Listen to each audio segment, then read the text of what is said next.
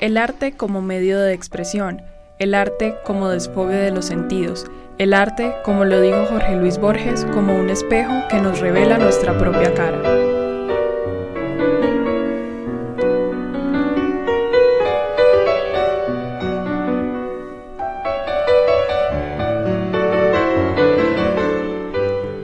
El arte, entendido también como música, es eso que conquistó a Santiago Gallego, un joven nacido en Yolombo, Antioquia, que desde niño se vio cautivado por los sonidos que viajaban a través de las montañas de su pueblo, evocando las tradiciones que en él habían. Actualmente, Santiago es bandolista de la estudiantina Viento y Madera del municipio de La Ceja, y hoy está con nosotros para contarnos cómo la música hace parte de su vivir.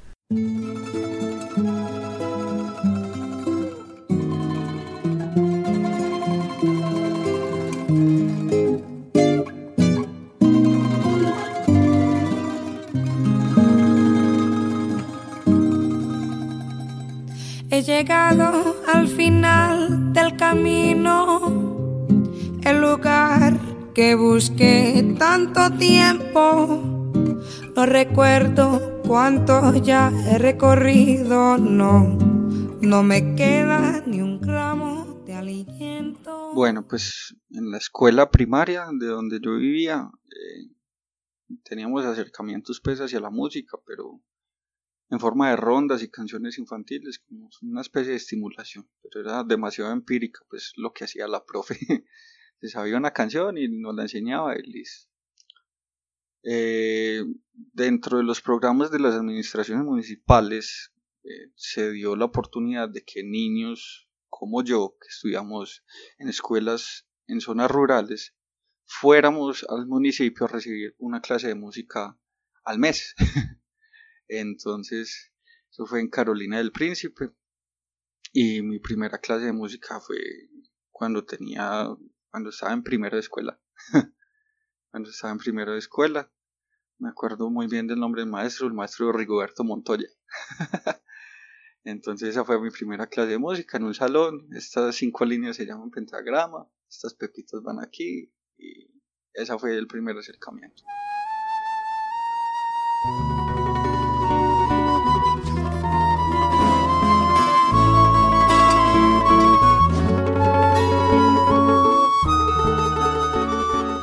Como pudimos escuchar, en la vida artística de los músicos, esta pasión por el arte comienza desde muy temprana edad. Este es el caso de nuestro personaje, que también nos relata algunos de los obstáculos que enfrentó en su trayectoria.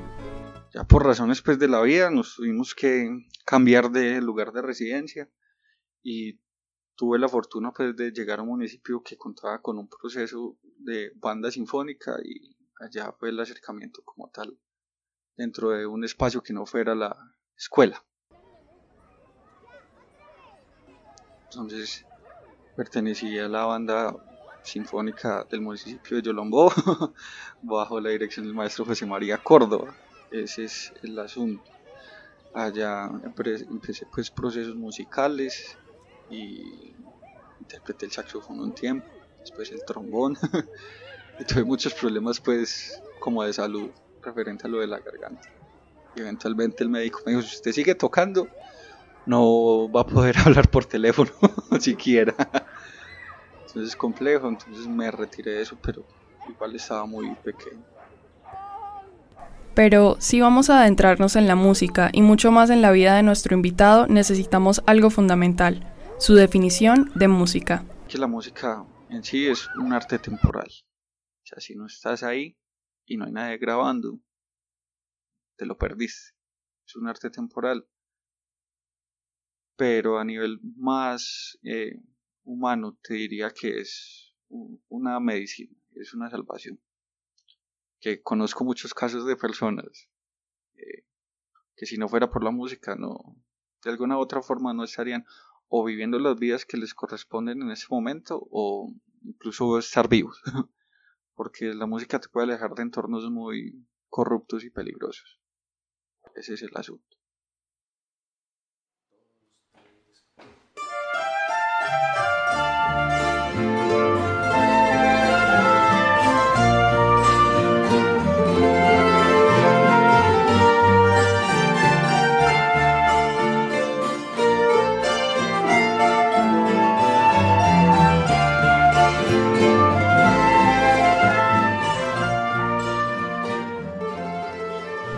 Y es que no necesitamos ir a Europa para tener excelentes referentes musicales, basta con conocer Colombia. Su riqueza cultural y su diversidad territorial nos deleita y nos inspira para seguir haciendo música. De ahí, o sea, el formato de banda sinfónica es muy universal, vos puedes interpretar música desde la región más abajo de Latinoamérica, o sea, tangos o lo que se te antoje, hasta música universal, bandas sonoras compuestas por europeos o Entonces es muy versátil. En la labor como tal de los maestros de mantener el patrimonio recordar todo eso, se da pues el acercamiento a la música andina colombiana en el formato de banda sinfónica. Ya pues en el formato de cuerdas es, es como más propio, porque a través de la historia de nuestro país esa música andina colombiana se interpreta con cuerdas. Vale, entonces es más fácil encontrar repertorio ya hecho o escrito para dicho formato que para banda sinfónica. Entonces el acercamiento es más natural, por así decirlo. Maestros, maestros, maestros. Palabra repetitiva a lo largo de este programa, pero que no aburre. ¿Quién no se acuerda de su primer profesor de música? Y si no lo ha tenido, búsquelo. O sea, hay muchas anécdotas, muchas anécdotas. Recuerdo una vez, personalmente siempre he tenido problemas para interpretar la música de memoria. Interiorizo las obras, que se supone que es lo que uno debe hacer, pero sí necesito como referencias visuales, al menos en la partitura, para verla de reojo. Estamos en una presentación con el teatro municipal lleno, unas 500 personas, y no encontraba la partitura de mi obra, pero ya estábamos montados ahí. Y yo, profe, profe, no encuentro la partitura. Es que hágale como mi Dios le ayude. Y afortunadamente salió pues bien, pero ese ejercicio pues de tocar de memoria eh, lo he intentado hacer desde entonces por, por eso mismo. A veces pasan cosas que no deberían pasar y uno debe estar preparado para todo. Pero o sea la respuesta del profe fue monumental. O sea primero que todo la gran diferencia es que como docente debes tener conocimientos muy bien absorbidos. Deben ser muy bien entendidos para poder despejar cualquier duda y saber orientar la formación de los estudiantes. ¿sí? Porque se pueden cometer muchos errores que al final el que los va a pagar es el estudiante en su formación. O sea, el desarrollo rítmico o lo que sea, se debe estar completamente seguro de cómo estimular eso.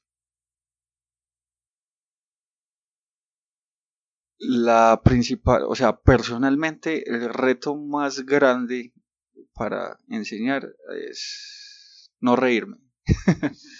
Porque uno es de alguna forma u otra la autoridad presente en el aula y uno no debe permitir que la clase por algún motivo se vuelva una recocha. Que pueden haber momentos de esparcimiento, que estamos agotados, tiramos el chiste, nos reímos, seguimos, está pero se me dificulta bastante cuando los chicos que por sí son bien crueles se tiran los, los chascarrillos o, o los sobrenombres y no reírme de eso.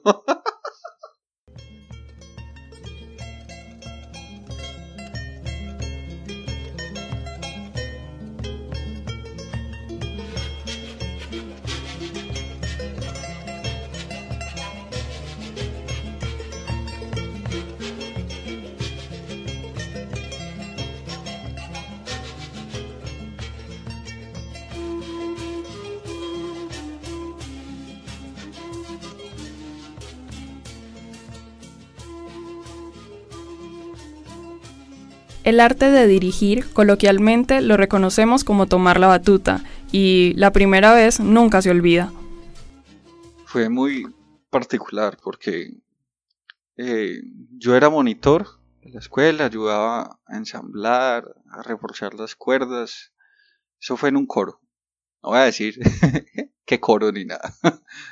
Por ¿Cómo es para proteger los nombres de las, de las de los afectados, de los damnificados. Y pues teníamos una presentación, el coro ya estaba montado, o sea, los que estamos encargados de llevar instrumentos ya estaba todo listo. los que estamos encargados de verificar el sonido ya estábamos listos, los estudiantes estaban listos, uniformados y nuestro queridísimo director no aparecía. era un concierto algo importante porque era privado. O sea, habían contratado al coro para cantar en ese evento. Estaban todas las partituras, todo el asunto y ya llevábamos 15 minutos de retraso y no contestaba el señor director. Yo, bueno, muchachos, como ensayamos, ta, deme aquí la nota, pianista atrás, y me tiré de cabeza a dirigir. Eh, no recuerdo cómo salió. no, yo creo que salió decente. O sea, decente. Hubo errores, claro que los hubo. Pero en el momento no sentí nervio. Fue después cuando me bajé que vi al director allá y yo se va a enojar y cuando terminamos el concierto eh, fue el que más enérgico aplaudió, estaba llorando, es que mis niños y todo. Qué era hombre, muchachos. Entonces fue muy chistoso. Entonces ya cuando el profe no podía, me, me, Santi, vas a dar la clase. Me llamaba o algo así, y desde que uno tenga la disponibilidad, pues.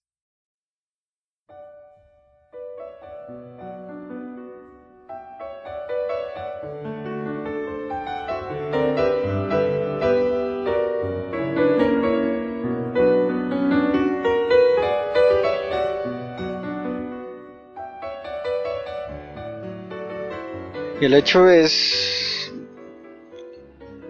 que cada persona que tenga la posibilidad de estudiar algo o de dedicarse a algo, o sea, no porque el contexto los obligue, o sea, siempre elijan algo que los apasione.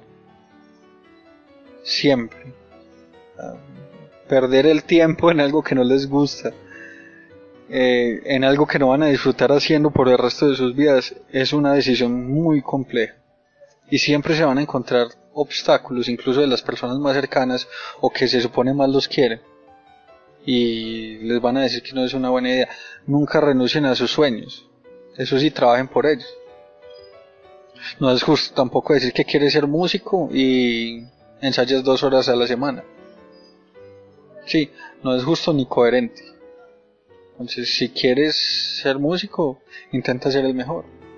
Si quieres ser bailarín, intenta ser el mejor. Si quieres ser actor, intenta ser el mejor. Trabaja por eso. Si quieres ser zapatero, intenta ser el mejor. Si quieres ser conductor de bus, de camión, sé el mejor. Ya, pero esfuérzate. Nada nos lo van a regalar. Nada es gratis. Y todo esfuerzo al final del camino siempre se verá recompensado pero debemos ser coherentes y consecuentes con lo que queremos y hacemos.